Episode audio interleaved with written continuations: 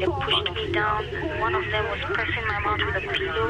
He almost suffocated me, and the others were pressing me all over my body so that I can shout.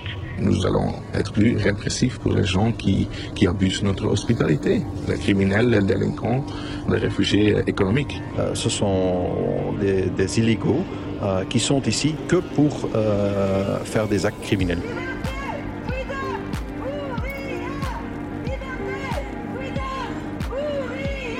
S'il n'y a pas d'État, il n'y a pas de frontières. S'il n'y a pas de frontières, il n'y a pas de migration, juste des voyages. Lance-Pierre, le podcast du collectif Getting the Voice Out. Un podcast qui brise les frontières. 3, 2, 1. Vous écoutez Lance-Pierre, un moment dédié à la lutte contre les centres fermés et pour la liberté de circulation et d'installation de toutes et tous. Les centres fermés sont des prisons pour personnes migrantes. En Belgique, comme ailleurs, des femmes, des hommes et parfois même des enfants sont enfermés pour être expulsés. Ce podcast du collectif Getting the Voice Out s'inscrit dans une lutte pour l'abolition des frontières, oppressives, racistes et coloniales, et plus largement dans une logique anticarcérale. Mettons fin à l'enfermement et à la déportation des personnes migrantes. Bonne écoute Bonjour Carole. Bonjour Sana. Tu vas bien? Ça va Et toi? Ça va.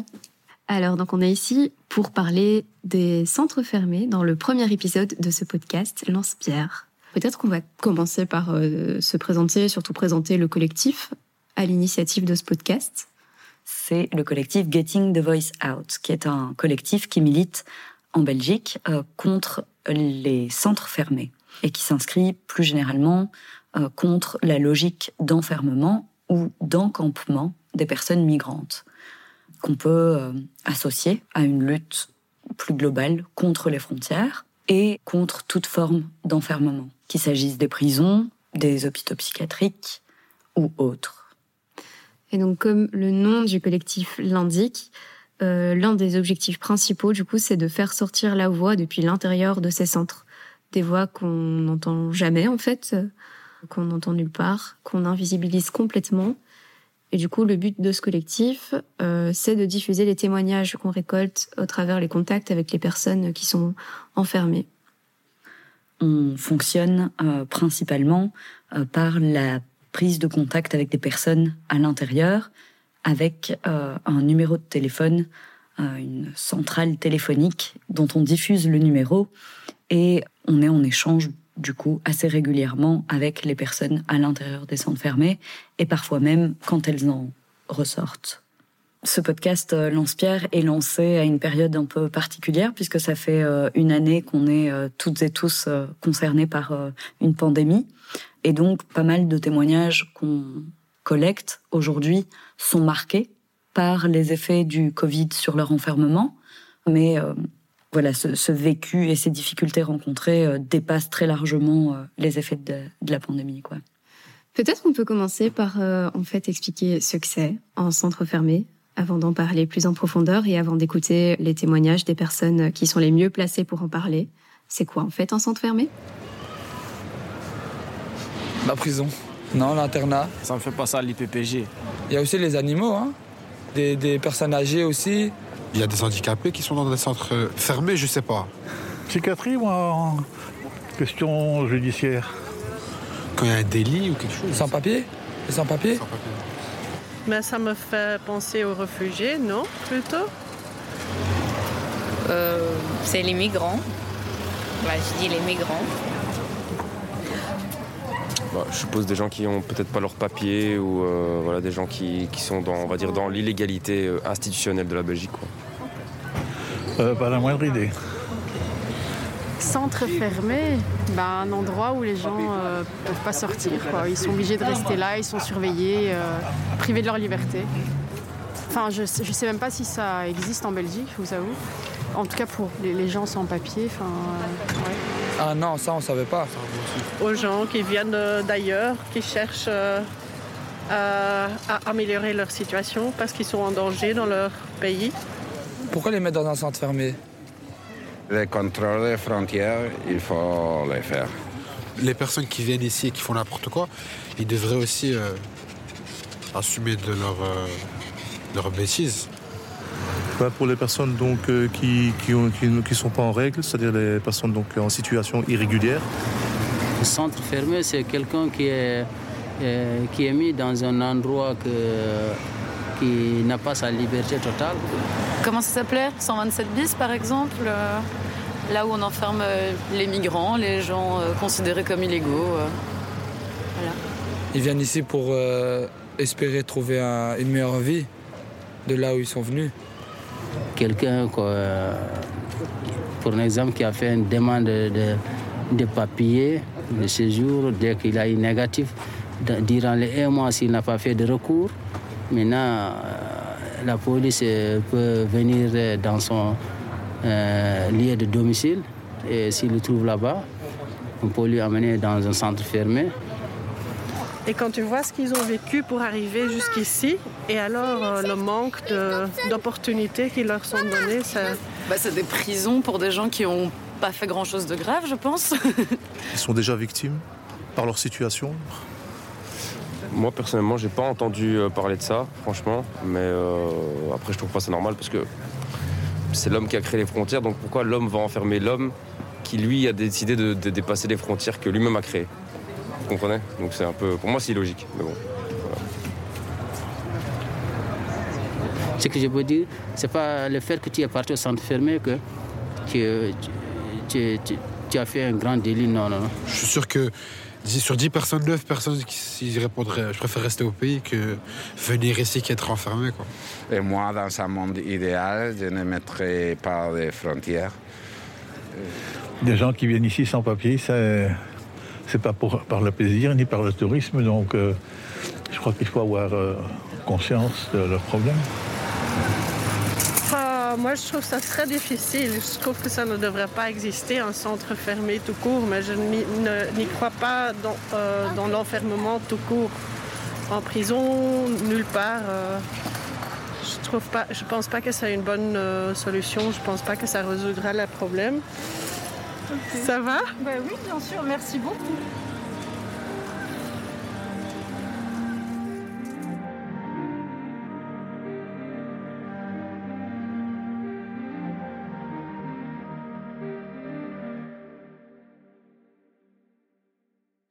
Un centre fermé, c'est comme une prison, mais pas tout à fait comme une prison. C'est un endroit où on enferme des personnes qui sont considérées par l'État belge comme en situation administrative dite irrégulière. Voilà. Alors ce terme, euh, ça recoupe plein de trajectoires différentes, plein de personnes aux histoires différentes. En centre fermé, on peut retrouver des personnes qui sont sans papier et qui vivent depuis des années en Belgique, qui ont une famille en Belgique, qui ont un travail, qui ont une maison, qui ont une vie, et puis qui un jour se font arrêter. On peut trouver des personnes qui se sont fait arrêter directement à, l'aéroport parce que là, de nouveau, on a considéré que non, en fait, elles n'avaient pas les bons papiers pour entrer sur le territoire, et donc soit elles voulaient euh, venir en Belgique, soit elles voulaient euh, passer par la Belgique pour aller ailleurs. Il y a toutes les personnes qui sont sur un parcours de migration et qui se sont fait arrêter sur ce parcours. Voilà, les personnes qu'on appelle les personnes migrantes, euh, les personnes qui sont en demande d'asile et dont la demande d'asile a été refusée. Euh, Il y a aussi toutes les personnes qui euh, subissent une double peine.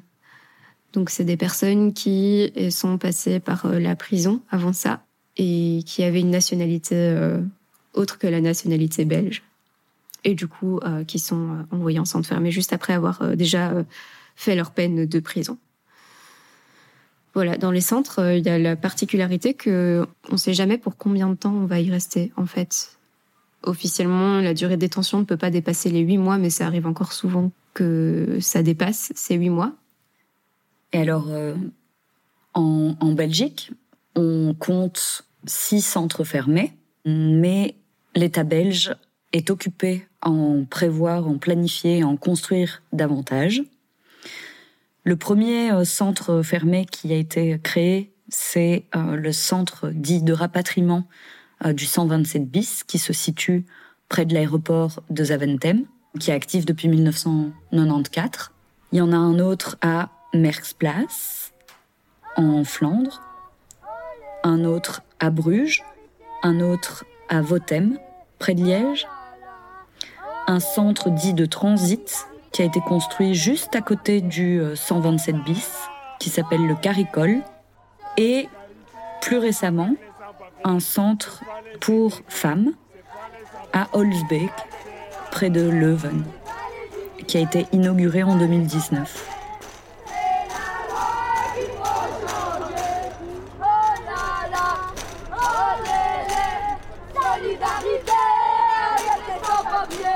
Et alors, euh, sont prévus deux autres centres en plus de ça.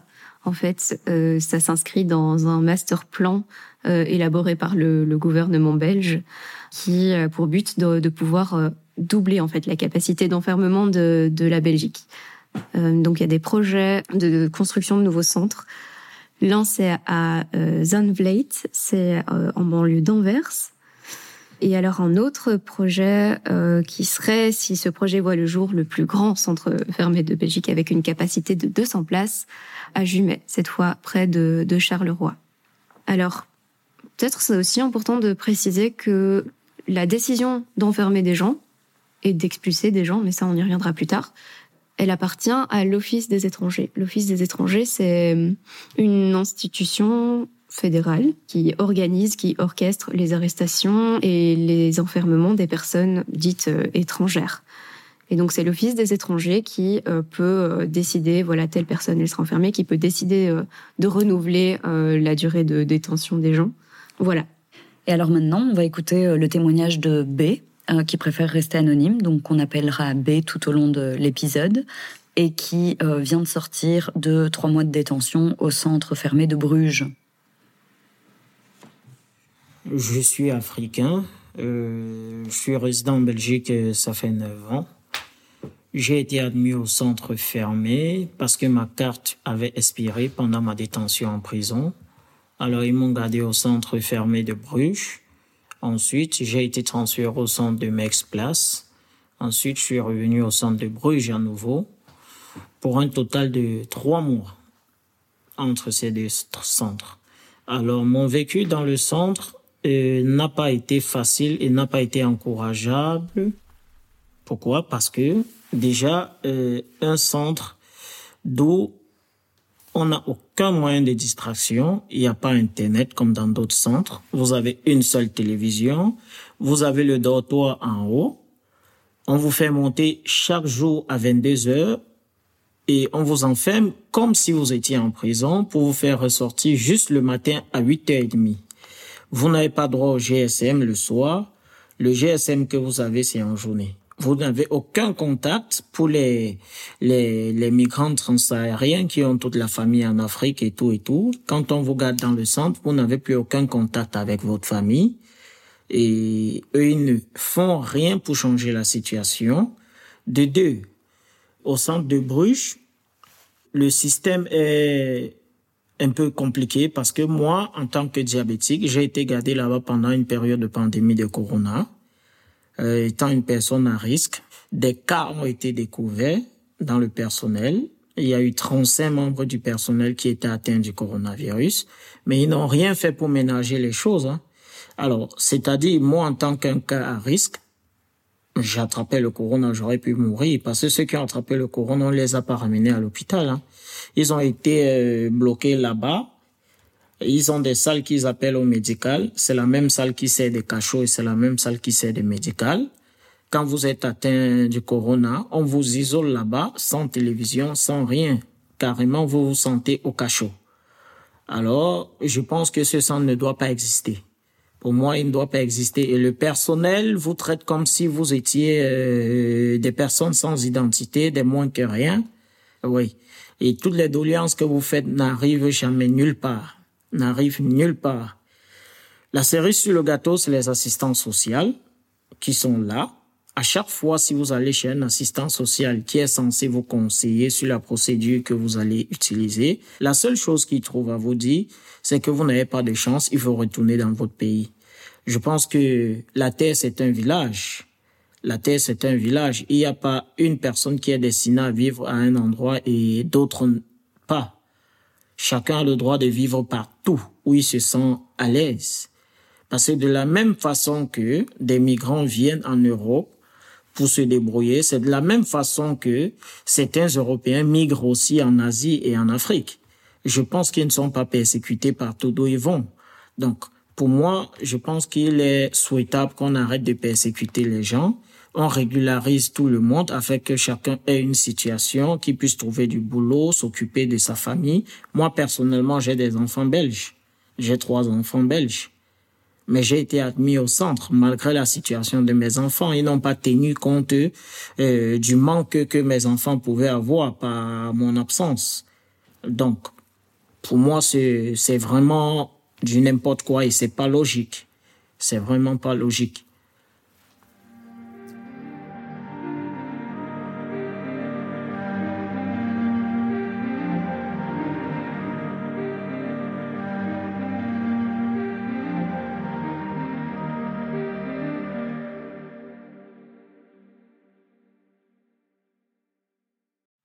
Donc les centres fermés, ils existent et ils sont euh, orchestrés par le gouvernement belge. Et à l'intérieur des centres euh, fermés, on retrouve euh, toute une série de personnes qui y travaillent, auxquelles B fait référence, et qui sont tantôt nommées gardes ou gardiens ou chefs.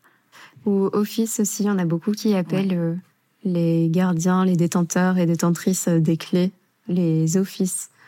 C'est assez marrant parce que ça, ça symbolise bien leur complicité avec l'Office des étrangers, en fait, parce que clairement, c'est des personnes qui acceptent de faire un, travail qui est complètement antinomique avec euh, leur, euh, leur fonction d'assistante sociale ou de médecin ou c'est clair qu'elles n'ont pas du tout elles sont pas du tout là pour venir en aide et pour accompagner les gens mais simplement pour les convaincre d'accepter d'être expulsés. Et ça contribue euh, notamment à la sensation de, de trahison perpétuelle, de pas pouvoir compter sur une personne dite assistante sociale. Euh, tu cherches conseil et c'est pas du tout le conseil que tu obtiens, mais plutôt euh, de la dissuasion ou de la, persuasion pour euh, prendre des décisions dont t'as pas envie. C'est assez, assez dingue.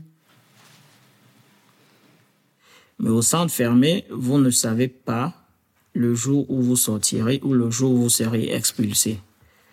Et ça déjà, c'est quelque chose que psychologiquement, euh, il y a les dépressions, il y a beaucoup de choses qui viennent avec. Parce que comme au centre de Mexplace, il y a beaucoup de personnes qui ont été admises au médical à cause des dépressions. À cause des dépressions. Il y a un là qui est traité de fou parce que lui, euh, après la prison, lui a ramené là-bas. Euh, il n'a plus de contact avec sa famille en Algérie et tout et tout. Et complètement, il pétait les câbles parfois là-bas. Hein.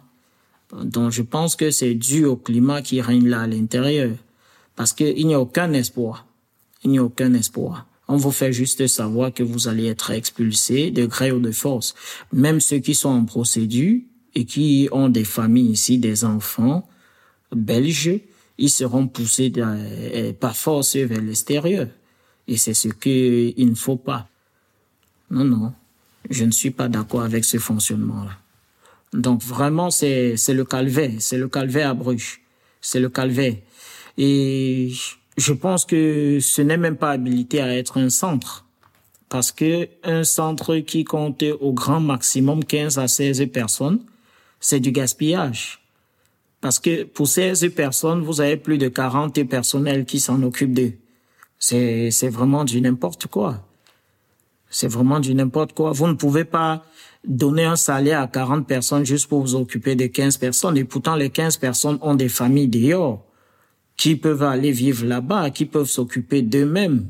Vous les bloquez juste parce que on suppose qu'ils sont en situation irrégulière. Mais ce n'est pas un crime d'être en situation irrégulière pour moi. Je pense que euh, ce centre doit être fermé. Hein. Ce centre doit être fermé. Ouais. Et donc B, euh, comme il vient de le dire, ben, enfin, des moyens démesurés sont, sont pris pour contribuer à cette logique, cette logique euh, de détention et d'expulsion des personnes migrantes. C'est pas systématique hein, que les personnes euh, finissent par être expulsées. D'une part parce que il y en a beaucoup qui résistent à leur expulsion et qui y parviennent, même si c'est clairement pas toujours évident. Et puis d'autre part parce que des fois c'est juste pas possible et donc elles reçoivent très très généralement en ordre de quitter le territoire. OQT, dans le jargon. Oui, c'est ça, avant d'être libéré. Mais tu parles du, du nombre d'expulsions, mais déjà peut-être euh, pour resituer un petit peu le fait que ben, des, des, places en centre fermé, même si on sait qu'il y a ce master plan qui vise à les doubler, ben, aujourd'hui c'est euh, 700 places qu'on est allé regarder un petit peu les chiffres de euh, Myria. Myria, c'est un centre fédéral euh, de la migration, donc c'est aussi une institution euh, étatique, mais qui a quelques chiffres sur son site qui peuvent nous intéresser. Et en 2018, par exemple, ils ont compté 8158 personnes détenues en centre fermé et 3980 rapatriements que nous, on appelle expulsion ou déportation plutôt. Il y a un peu une logique de, aller de, de peur d'être enfermé quand on est personne sans papier ou personne en transit euh, sans document de, de séjour. Et cette peur, ben, elle est alimentée par le fait que c'est complètement aléatoire en fait d'être mis en centre fermé finalement. Euh. Oui. L'existence même de ces centres, elle, elle, est aussi là pour euh, dissuader en fait les gens de venir en Belgique c'est pas une raison officielle de l'existence des centres, mais c'est évident que, que déjà c'est permis parce que parce qu'il y a une absence totale de considération pour l'existence de personnes, parce qu'elles sont racisées, parce qu'elles ont pas de papier. Et puis oui, c'est clair que c'est aussi là pour envoyer un message de non, ne venez pas, on n'accueille pas. Euh, enfin voilà, tout ce discours euh, qui se matérialise aussi au travers de, de ces centres. Ben on parlait des expulsions. Les expulsions, ben comment ça se passe en fait? Les personnes qui sont en centre fermé, elles reçoivent à un moment donné un courrier. Normalement, elles sont supposées le recevoir ou peut-être pas un courrier, mais un avis d'expulsion en tout cas, qu'elles sont euh, supposées recevoir 48 euh, heures avant euh, le jour de l'expulsion. 48 heures, c'est très théorique et c'est pas forcément respecté du tout. En fait, tu as des personnes qui peuvent être prévenues juste quelques heures avant ou bien la veille. Mais alors, une fois l'expulsion est en cours, les personnes résistent ou refusent ou marquent leur refus.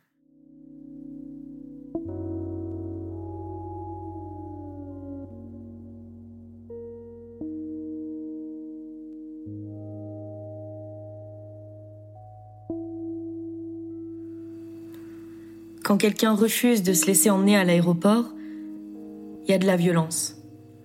J'en ai été témoin. Par exemple, avec une femme âgée de Russie, je crois. Elle doit avoir une soixantaine d'années. Elle ne voulait pas aller à l'aéroport, elle criait, elle pleurait, mais ils l'ont portée. Ils s'y sont mis à quatre, un à chaque bras et un pour chaque jambe. Ils l'ont retournée sur le sol, face contre terre. Sa jupe était relevée sur ses sous-vêtements. Ils l'ont portée ainsi dans le fourgon et l'ont emmenée à l'aéroport. Elle est revenue. Elle ne s'est pas laissée expulser. Il y a une autre vieille dame du Sri Lanka. Elle est très vieille, avec quelques longs cheveux gris. Elle ne peut plus se tenir droite, elle peut à peine marcher tellement elle est vieille. Elle doit être expulsée. Sarah, Sierra Leone, 1998.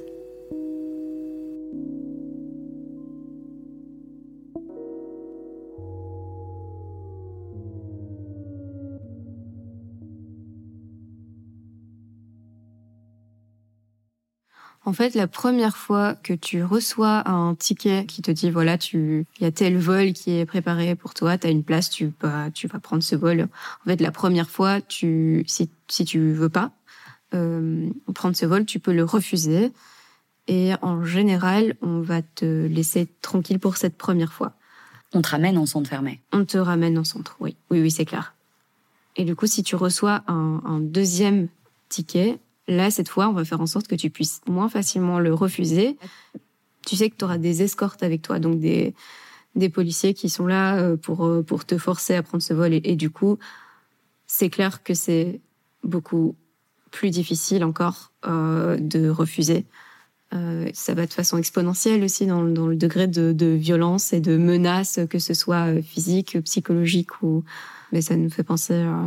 Oui, à Semira Adamou, c'est Mira Adamou qui a été euh, en 98, qui a euh, résisté cinq fois de suite à des expulsions et qui à la sixième a été euh, étouffée par la police qui l'escortait dans l'avion et qui en est morte. Et donc ça c'est bah, la réalité la plus la plus tragique en fait de ces de ces expulsions, c'est que ça peut très très mal se terminer Il y avait eu pas mal de mouvements de contestation, d'hommage à elle et du coup de manifestations qui rassemblaient des milliers de personnes. Donc ça, c'était en 1998. Après, voilà, ça fait plus de 20 ans. Et en fait, rien n'a changé.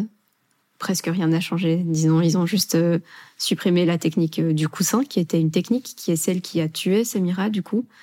Mais il y a toujours euh, des techniques atroces qui sont employées pour essayer à tout prix d'expulser les gens. Les personnes sont ligotées, les personnes sont empêchées de crier. Et ça, elles sont empêchées de crier parce qu'en fait, ça arrive parfois que les personnes qui prennent des vols commerciaux, donc avec plein de passagers, passagères, voilà, c'est possible que, l'expulsion soit empêchée parce que des personnes euh, qui prennent cet avion refuseraient de prendre l'avion. En fait, tu peux juste te lever et refuser de t'asseoir jusqu'à ce que la personne soit euh, sortie de l'avion.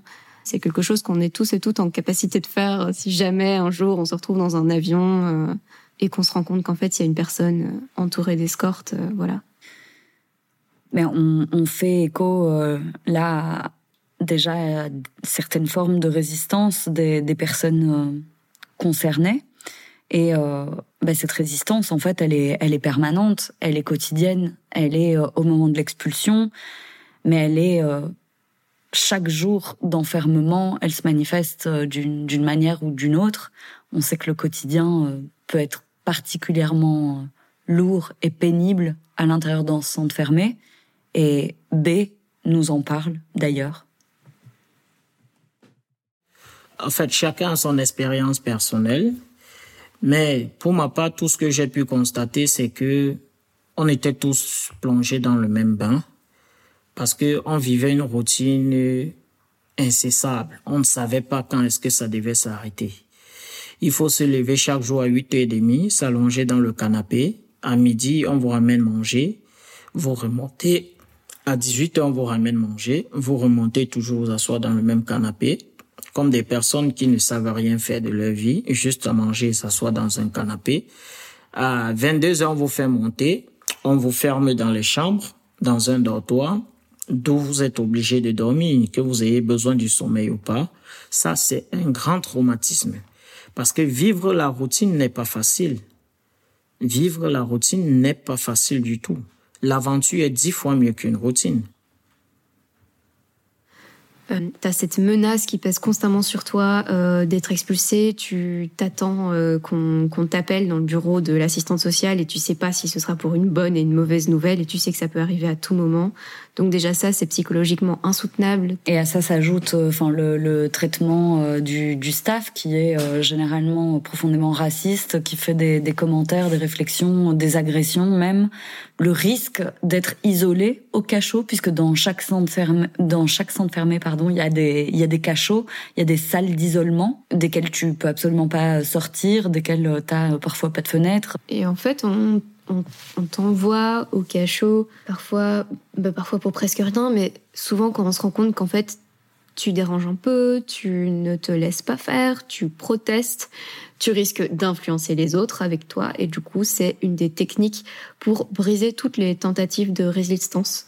Voilà, on isole euh, d'autant plus les gens. C'est ça, on isole, voire même on transfère en fait. On a plusieurs histoires euh, qui nous sont remontées de personnes qui ont été euh, transférées d'un centre fermé à un autre euh, parce que justement elles avaient eu trop de revendications selon le staff du centre fermé. Et donc ouais, c'est clair que c'est, enfin, pour briser les résistances.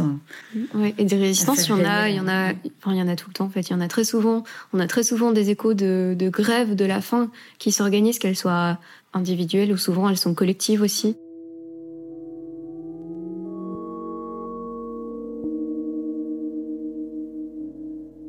Dans les cellules d'isolement, il y a juste un petit lit, une couverture très petite, une toilette dont on ne peut pas actionner la chasse soi-même.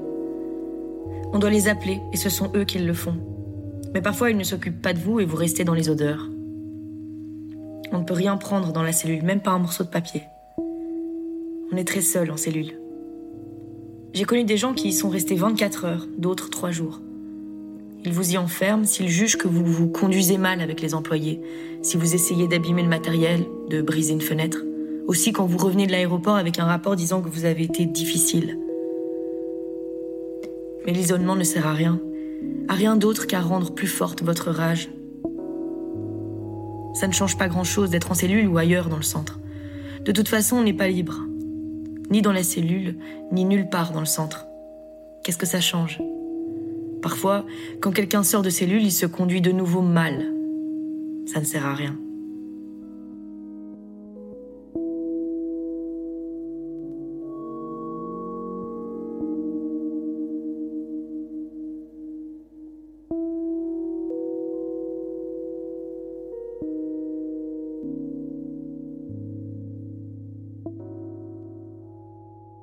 Il y a parfois même des images euh, qui euh, réussissent à, sortir des centres fermés ou alors euh, on se rend compte de, la réalité des conditions d'enfermement puisque ben, l'enfermement en soi est une, torture, mais il y a aussi ben, la nourriture parfois, enfin qui, est avariée ou les, les, sanitaires qui ne sont pas pas salubre ou euh, le, fait de ne pas accéder à des produits d'hygiène, euh, enfin toutes sortes de, choses qui font qu'effectivement le, quotidien est, plus difficile, mais, mais le fait de les dénoncer, le fait d'essayer de faire sortir euh, tant la parole que les images, ben ça, ça fait partie en fait de ces formes de résistance aussi. Oui, le fait de témoigner en fait, et c'est une prise de risque. Hein, c'est d'ailleurs ce pourquoi notamment B euh, préfère rester anonyme et la plupart des personnes préfèrent rester anonyme et c'est aussi ce pourquoi c'est parfois très bah, pas évident en fait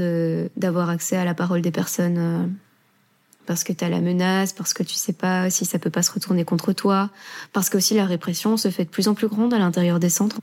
Ouais. Voilà, on arrive euh, à la fin de cet épisode. C'était un premier épisode, mais il y en aura d'autres. Oui, on remercie euh, B pour son précieux témoignage et merci aussi à toute l'équipe qui a permis de réaliser ce podcast. Alors, si vous voulez euh, plus d'informations, plus de témoignages ou soutenir les luttes de détenus des centres fermés, vous pouvez consulter le site www.gettingthevoiceout.com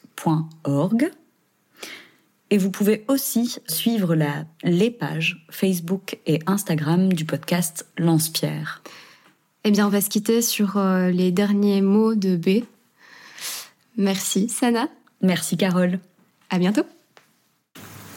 La seule chose que je vais rajouter, c'est de donner un grand soutien à ceux qui y sont encore dans les centres fermés et de leur dire qu'on est tous ensemble, en cœur, en esprit, en prière, de ne pas baisser les bras. La terre est un village, chacun a droit au bonheur. Ce n'est qu'une question de jour, mais sinon tout le monde sera libéré. Parce que le combat n'est pas pour eux seuls, le combat c'est pour nous tous. J'ai vécu la même chose qu'ils sont en train de vivre maintenant. Et je pense que en bousculant les lignes, les choses vont changer. Oui, force à vous et bon courage. Merci.